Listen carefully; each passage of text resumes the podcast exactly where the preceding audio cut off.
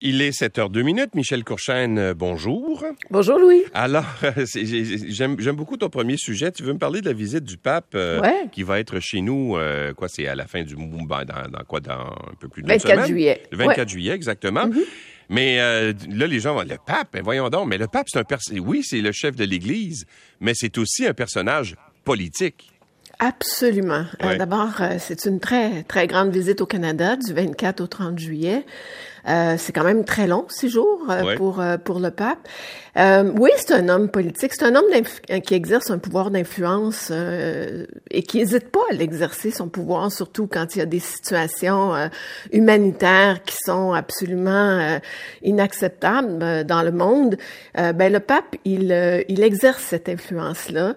Il veut être un acteur social qui veut qui rassemble, qui euh, suscite la coopération. Donc, il n'hésite pas à prendre euh, cette parole-là.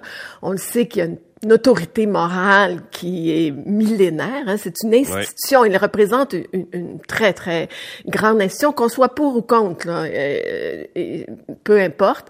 Et donc, il devient aussi un diplomate. On oublie trop souvent que le, Vatican occupe des postes, euh, même au sein de l'ONU, euh, des postes euh, au même titre qu'une autre nation. Donc, il, il, il joue ce, ce rôle-là euh, de façon euh, euh, très évidente. Et, et, vous savez, quand le pape se prononce, ben instantanément, il y a une couverture médiatique à travers le monde. Fait, ne serait-ce que ça, ça a certainement un, un grand impact. Euh, mais revenons à, à, à, sa visite ici. Euh, c'est évident aussi qu'il y a là euh, un geste politique très fort. On se rappelle qu'une délégation euh, des peuples autochtones s'est présentée à Rome et le pape a offert des excuses historiques à ces représentants-là. Mais euh, il y a des centaines de survivants et de survivantes euh, ou de familles liées à, à, ces personnes qui étaient ici au Canada. Alors moi, je pense que le pape se devait de venir chez nous pour vraiment pouvoir euh, rencontrer euh, un public élargi et, et, et, non seulement effectuer une réconciliation, mais permettre la guérison pour ces hommes et ces femmes. Alors, tout ça, euh, comment dire, à partir du moment où, où, où l'Église euh, est, est, omniprésente à travers le monde, quand on a vécu des drames euh, comme ceux-là, en fait, c'est sur, c'est de l'inadmissible. Hein? Ces gens-là ont énormément souffert. Ben, c'est évident que le, le, pape se devait euh, de, de s'y rendre, puis de, de, de, poser ses gestes et, et, et, de d'avoir euh, euh, cette rencontre-là. Alors, pour, un politicien, par exemple, autant fédéral que, que au fédéral que, politicien québécois, là, parce qu'il il va être en sol québécois, mais aussi en sol canadien, euh, le, le, pape François, c'est un incontournable pour François Legault. Il doit le rencontrer, j'imagine. Hein? Ben, j'ai, hier, j'ai fouiller attentivement euh, un peu son euh, son, horaire, son, ouais. son itinéraire ici au Québec particulièrement. Et, et à la Citadelle, il va rencontrer, je crois que c'est à la Citadelle qu'il va rencontrer Justin Trudeau parce que quand il va euh, atterrir à Edmonton, c'est la gouverneure générale Mary Simon qui va l'accueillir. Mais nulle part, pour être très franche, peut-être que ma recherche était pas suffisante ou que c'est pas encore connu, je n'ai vu le nom de François Legault. Mais, ah mais, mais effectivement, je ne vois pas comment François Legault ne peut peut pas assister à la messe euh, à la basilique de Sainte-Anne-de-Beaupré. Mais, mais cela dit, euh, le but principal, c'est d'abord de rencontrer mm. les, les, les, les, personnes autochtones et c'est pour ça que, euh, par exemple, l'accès au grand public est limité à Sainte-Anne et que le, grand public se retrouvera euh, plutôt sur les plaines d'Abraham. Mais c'est c'est pas un cet événement-là, c'est un, c'est pas un événement de réjouissance, hein, c'est, c'est vraiment un, événement de recueillement d'abord et avant tout. Alors, euh, je pense que les organisateurs euh, mettent énormément et avec raison. Moi, je respecte ça énormément parce que je me dis quand un survivant, une survivante nous disent à quel point c'est important pour eux que le pape soit présent. Euh, ben moi, je, je dis on, doit respecter ce qu'ils ressentent, ce qu'ils éprouvent. Exactement. Exactement. Euh, et c'est un message aussi envoyé à toutes les, euh, les, les, euh, comment dire, les groupes autochtones à travers le monde, là, parce qu'il n'y a pas juste au Québec. Ben, c'est ça. Ben, c'est pour ça que le pape, il doit, il doit agir, puis il doit le faire, parce que il y a eu des injustices et il y a encore des injustices partout à travers le monde, et, et pas juste des injustices, euh, des, des, sévices aussi, des sévices physiques, sexuels, des sévices moraux. Alors, il, il est temps que ça change. Et quand le pape pose ces gestes-là, il envoie un signal très fort pour dire, écoutez, euh, ça suffit.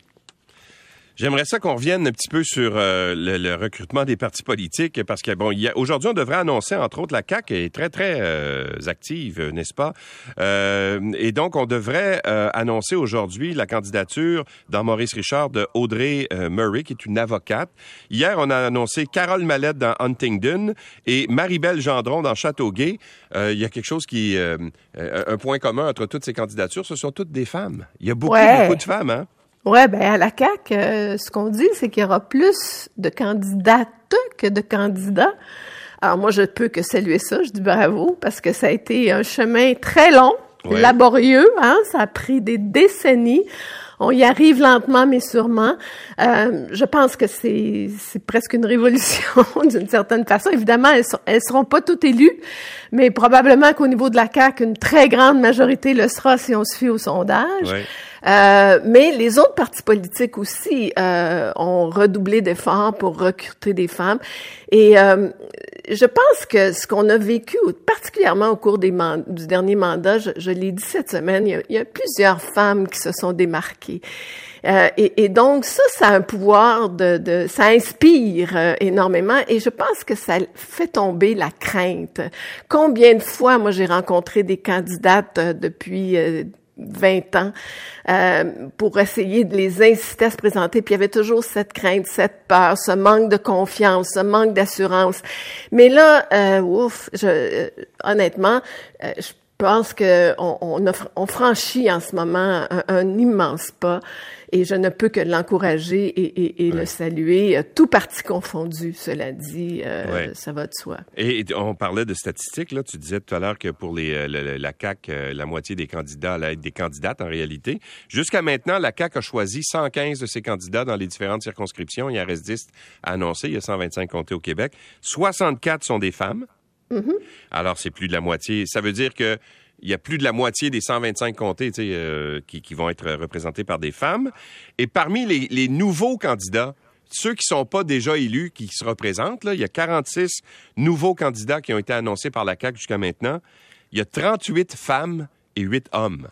C'est incroyable. C'est incroyable. C'est du jamais vu. Ouais, moi, sérieusement, mm. c'est un retournement de situation complet. Bon, maintenant, euh, évidemment, elles ne seront pas toutes élues. Là. Faut pas. Euh, le, jeu... et, et, Louis, il y a aussi un transfert de génération.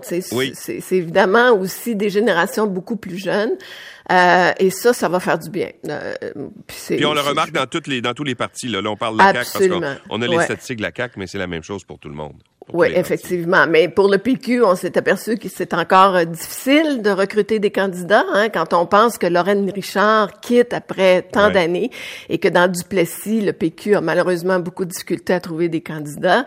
Dans, au PLQ, il faudra avoir une équipe économique euh, plus forte parce que le départ euh, de Carlos Létard va se faire sentir.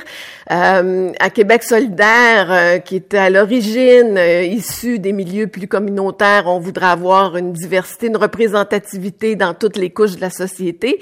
Puis euh, au niveau du Parti conservateur, ben écoute, lui, euh, ça a l'air de bien aller. Oui.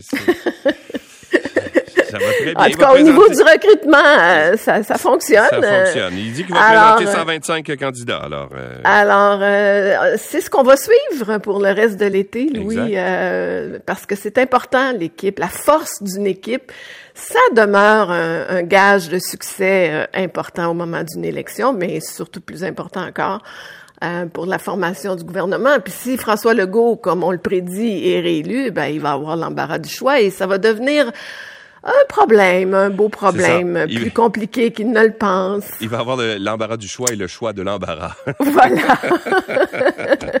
Michel Courchaine, ça a été un plaisir euh, de passer cette semaine avec toi. Merci beaucoup d'avoir été là. Oh, un plaisir partagé, Louis. Merci à toute l'équipe. Et, bonne chance pour la suite des choses. Merci beaucoup. Au, revoir. Michel Courchaine. Et c'est toujours tranquille sur le réseau, Guylaine.